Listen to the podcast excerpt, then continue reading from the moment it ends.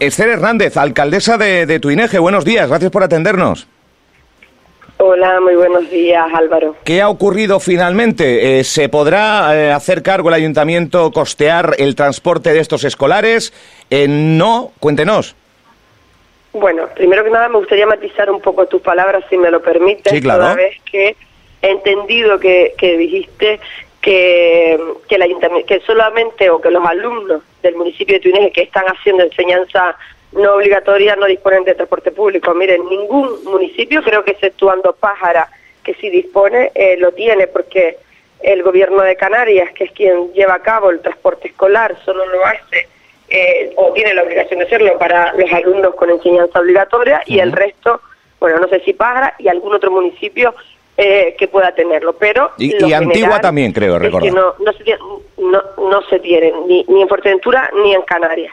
Dicho esto, sí me gustaría decir que se había anunciado por parte de Coalición Canaria una moción que iba a llevar por los trámites de urgencia, que nosotros aceptamos, de hecho, que se llevara Sí. eh, por trámites de, de urgencia y se llevó al Pleno.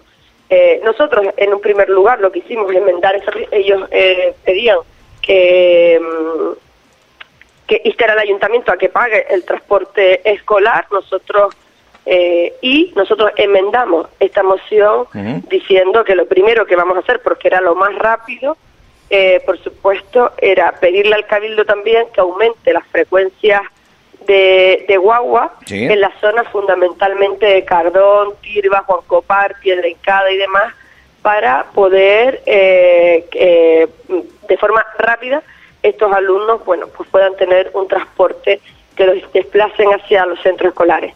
Dicho esto, ellos aceptaron esta enmienda de instar al cabildo a ello porque son conocedores de que es la fórmula más rápida, pero las otras dos eh, eh, puntos que llevaba esa moción, Sí. que era la de eh, consignar una partida presupuestaria para este 2022 y eh, eh, ha- haciendo una modificación de crédito y en el 2023 reflejándolo en los presupuestos, Ajá. nos advirtió la interventora que era nulo de pleno derecho, toda vez que este ayuntamiento no tiene las competencias. tiene competencias, claro. Hacia- y tendríamos que iniciar un expediente, que yo ya anuncio hoy que el ayuntamiento de Tuineje va a iniciar el expediente y vamos a solicitar las competencias al Estado y al gobierno al gobierno de Canarias para poder eh, llevar a cabo este este trámite, pero es verdad que es un trámite que tarda, que ya lo hemos visto en otros expedientes que hemos tenido que solicitar las competencias y tardan, bueno, pues bastantes meses Sí.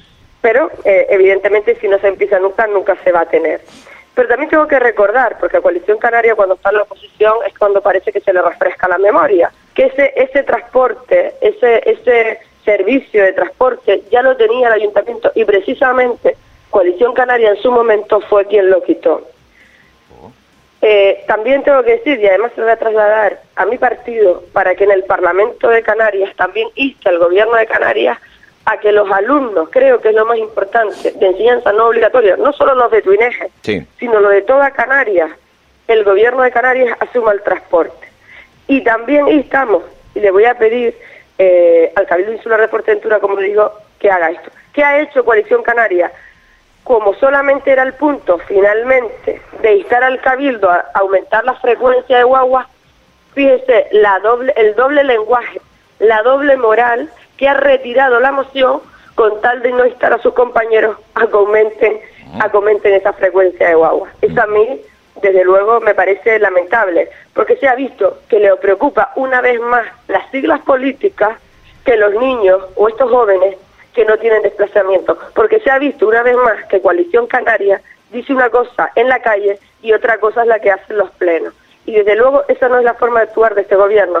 Este gobierno es consecuente, este gobierno sí mira por todos, por los jóvenes, por los mayores y por los niños, y por tanto vamos a iniciar, tal como nos han dicho los técnicos, este expediente. Muy bien. Bueno, eh, hemos dado voz a esa denuncia, hemos dado voz eh, también a Coalición Canaria. Hoy estamos dando voz precisamente en el día de ayer se celebraba ese pleno donde finalmente Coalición Canaria, lo está explicando muy bien la alcaldesa, retiraba esa moción eh, para no solicitar a Coalición Canaria, que es quien gestiona transportes en el Cabildo, un mayor número de frecuencias de guaguas que podría solventar y solucionar la problemática de estos alumnos que eh, pues siguen con, con el mismo, eh, con el mismo problema, aunque el ayuntamiento, lo está diciendo Esther Hernández, va a iniciar todos los trámites para tener las competencias y poder dar solución. por cierto, alcaldesa, en el pleno de, de ayer, algo salientable más allá de, de, de, esta mirada puesta en el transporte de, escolar? Bueno, lo más destacable que me parece, eh, una vez dicho esto, pues me, me que ya vamos a, otorgar la subvención nominada por primera vez en la historia al Club Deportivo Manzanata, una subvención que además ha crecido exponencial, exponencialmente, eh, 20.000 euros de subvención y tal como ellos nos lo solicitaban desde hacía muchos años estaban solicitándolo a los distintos gobiernos que han ostentado el Ayuntamiento de Túnez, la alcaldía y todo lo que ha sido el gobierno, era una subvención nominada y por primera vez la van a tener. Ayer ya, bueno, pues dábamos cuenta en el Pleno, que era el último paso para poder otorgarla, y en los próximos días pues se otorgará ya esa subvención nominada, que creo que es una gran noticia para el Macerata, para nuestro deporte el vernáculo porque muchos se llenan la boca hablando de que es nuestro deporte, que es lo nuestro, pero nunca subieron ninguna partida presupuestaria, sino todo lo contrario. Y este gobierno, una vez más, damos respuesta al deporte. Eh, por cierto, ya la última, una noticia que nos acaba de llegar a la redacción y que ya publica Fuerteventura hoy. Se ha cerrado momentáneamente al baño la playa de Gran Tarajal.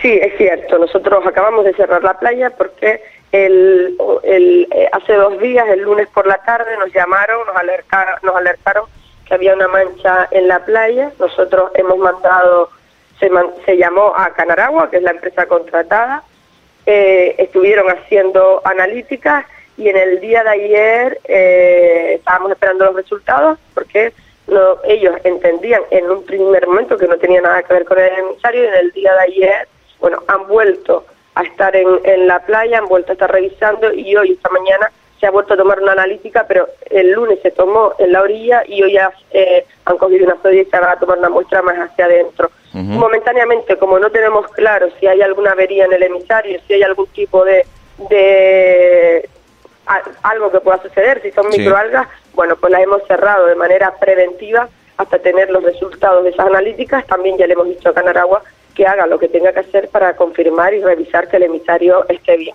Creo que lo más oportuno en estos casos, cuando no tenemos todavía la información eh, y se desprende un mal olor, es que eh, cerrarla de manera preventiva y así creo que eh, sin crear alarmismo y sin generar ningún tipo de, de sospechas, pero sí que es verdad que como no tenemos todavía claro hasta que no nos den los resultados de las distintas analíticas y se revise el emisario, preferimos cerrarla al baño. Perfecto, perfecto. Pues alcaldesa, no la molesto más. Muchísimas gracias por entrar en directo en este informativo de las 9 en Radio Insular. Gracias, Esther Hernández. Gracias a ustedes por darnos voz.